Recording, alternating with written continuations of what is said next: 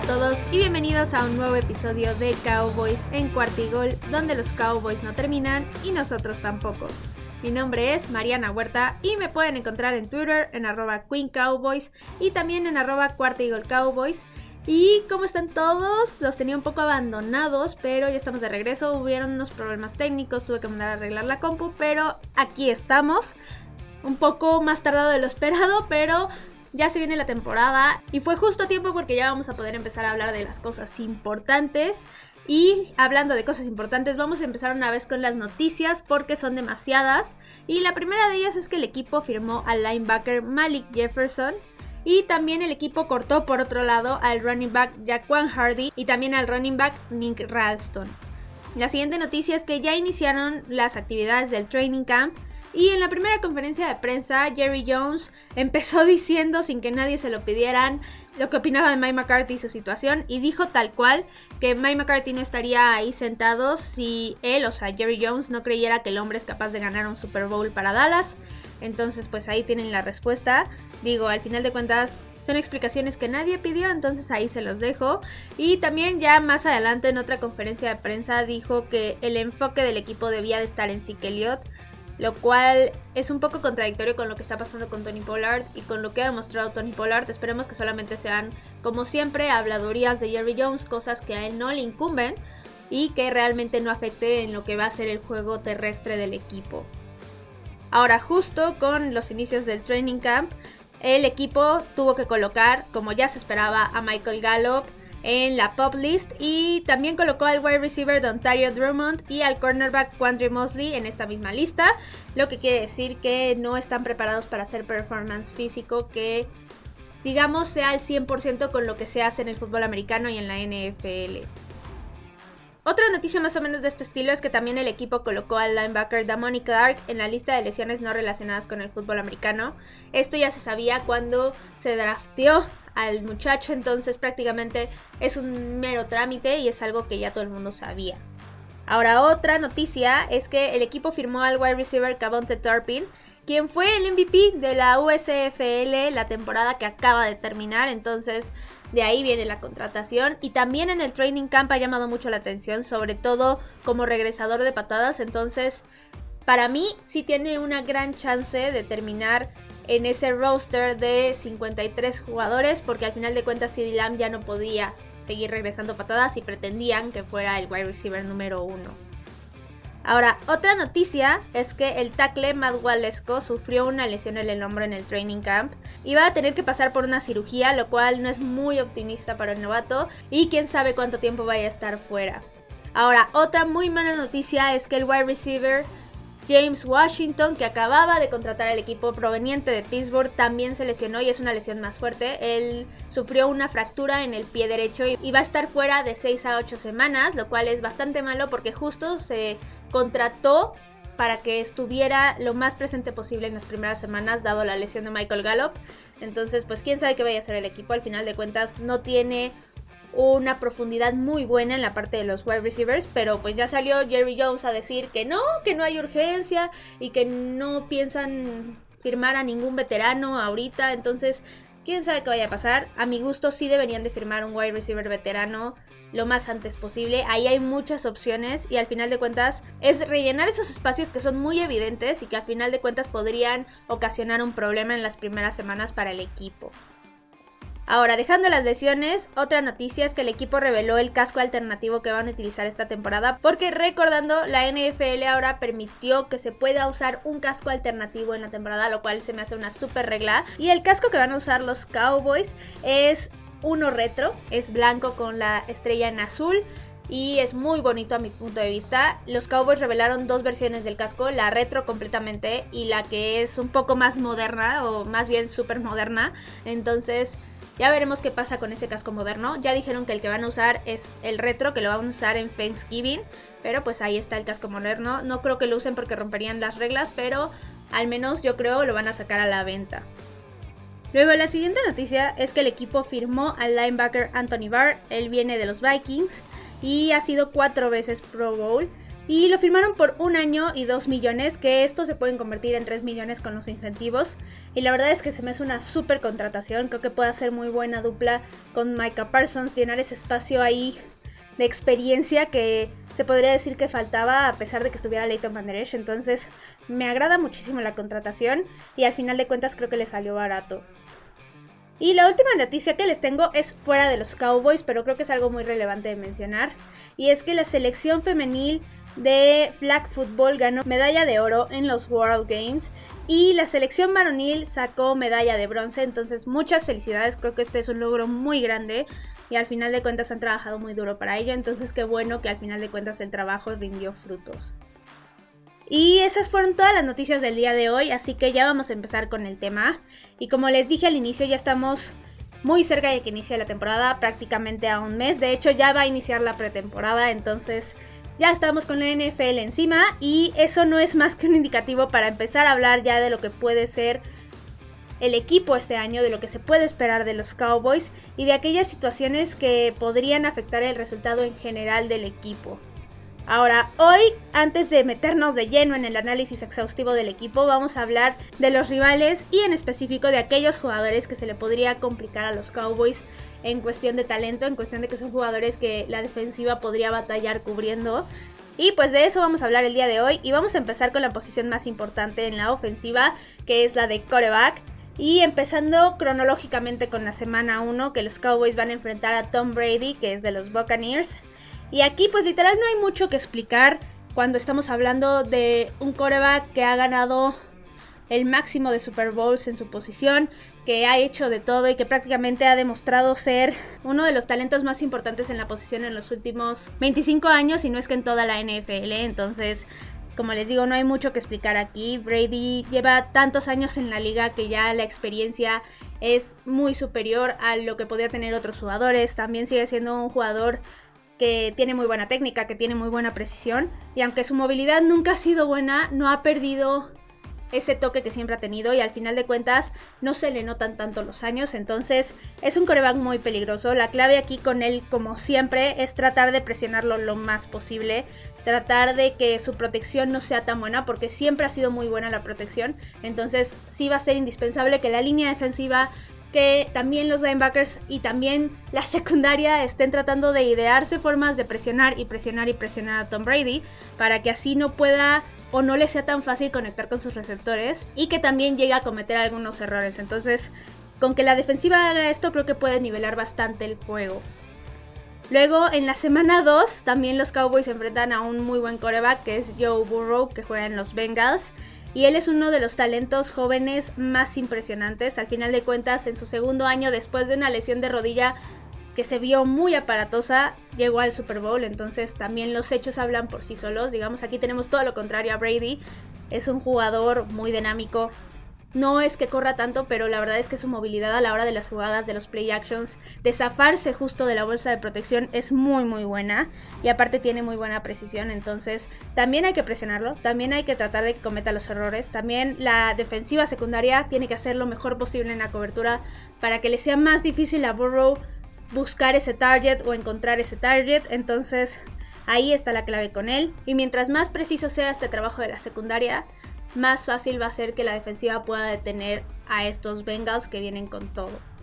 Luego en la semana 5 los Cowboys van a enfrentar a nada más ni nada menos que Matthew Stafford, que es de los Rams, y pues es el actual campeón del Super Bowl. Entonces, sí, es un gran jugador. Para mi gusto tiene uno de los brazos más potentes, uno de los corebacks más inteligentes que hay ahorita en la liga y aparte sigue siendo preciso a pesar de que a veces comete errores y justo aquí es donde yo creo que tiene la clave. Al final de cuentas su talón de Aquiles a lo largo de su carrera, aparte de que obviamente tenía un equipo malo antes, han sido las intercepciones.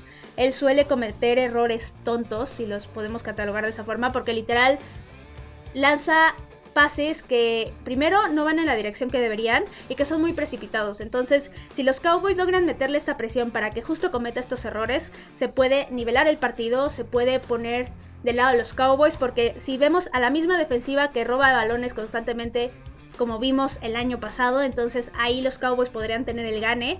Y al final de cuentas, mientras más se pueda detener al campeón de la NFL, mejor. Luego nos saltamos hasta la semana 10 y esto es porque esa semana los Cowboys se enfrentan a Aaron Rodgers, ¿sí? De Green Bay. Y para mí, Rodgers es el coreback más preciso que hay en la liga y lo ha sido muchos, muchos años. Tiene un talento impresionante para poner el balón donde se le pegue la regalada gana y sin importar un poco los receptores que tenga alrededor, pero justo aquí está su punto débil, porque acaba de perder a su receptor número uno, que es Davante Adams, que se fue a los Raiders, y esto sí le va a pesar a mi punto de vista. Ya veremos qué tanto se acostumbra, porque al final de cuentas los Cowboys van a enfrentarlo hasta la semana 10, entonces Aquí ya podría Rogers haber encontrado otro receptor o otra química con alguien, pero aún así no veo que tenga un receptor muy potente, un receptor que realmente pueda hacer las jugadas que hacía Davante Adams. Entonces, primero ahí está la gran limitante y segundo, los Cowboys tienen que presionarlo, tienen que tener una buena cobertura. Yo creo que mientras cubra los wide receivers que están y presionen a Aaron Rodgers, van a detener casi por completo a esa ofensiva y van a poder inclinar la balanza mucho hacia el equipo. Y hablando de corebacks, para mí eso es todo. Estos son los corebacks que yo considero que podrían ser peligrosos para los Cowboys por su simple talento. Los demás o son corebacks que ya conocen, o son corebacks muy jóvenes que al final de cuentas no nos mostraron mucho, como un Justin Fields, como un Trevor Lawrence. Entonces no hay más que hablar en la parte de los corebacks. Y pues vamos a pasarnos entonces a la parte de los receptores, que aquí sí hay bastantes. Y empecemos con la semana 1 porque desde ahí los Cowboys podrían sufrir y es porque van a enfrentar a Mike Evans de los Buccaneers. Y en el enfrentamiento del año pasado contra los Bucks, que también fue en semana 1, Trevon Dix hizo un excelente trabajo. Supo borrar por completo a Mike Evans, entonces yo no espero menos. Yo sí considero que Trevon Dix puede hacer exactamente este trabajo porque ya demostró que es muy hábil a la hora de borrar a los wide receivers número 1, wide receivers muy poderosos en la liga. Al final de cuentas, es alguien que ha entrenado con un wide receiver 1 todo este tiempo, que es su hermano. Entonces, yo sí espero que replique lo mismo. Pero aquí otro factor que llega a relucir es los otros wide receivers que tienen los Buccaneers. Y esto es porque acaban de contratar a Julio Jones, que es una incógnita, pero de todas formas, si en una de esas viene muy bien, viene sano y conecta bien con Tom Brady, podría ser una gran amenaza. Y también ahí está Chris Goodwin. Entonces, mientras puedan frenar a Evans, creo que les va a facilitar más la vida a los Cowboys para que no generen los Buccaneers jugadas grandes y para que puedan tener de alguna forma controlado el juego a la defensiva. Entonces, sí es muy importante aquí la cobertura y que logren frenar lo más posible a estos tres receptores. Luego, en semana 2 también hay problemas porque los Cowboys van a enfrentar a Jamar Chase de los Bengals. Y la verdad es que el talento que tiene Jamar es muy impresionante. Es un jugador que corre muy bien las rutas, logra zafarse muy fácil, pero lo que a mí más me impresiona es la conexión que tiene con Joe Burrow. Literalmente es como si se leyeran la mente y supieran qué van a hacer cada uno. Entonces, esto es lo más peligroso. Sí es fundamental que la defensiva secundaria, los safeties y los corners tengan muy presente esto, que cubran lo más posible, porque hay muchas jugadas grandes que vimos el año pasado donde llamar va profundo, Burrow lo sabe y logran anotar o al menos avanzar muchas yardas. Entonces, evitar lo más posible estas jugadas grandes va a ser fundamental. Pero también los corners van a tener que tener mucho cuidado porque Burrow cuenta también con T. Higgins y con Tyler Boyd.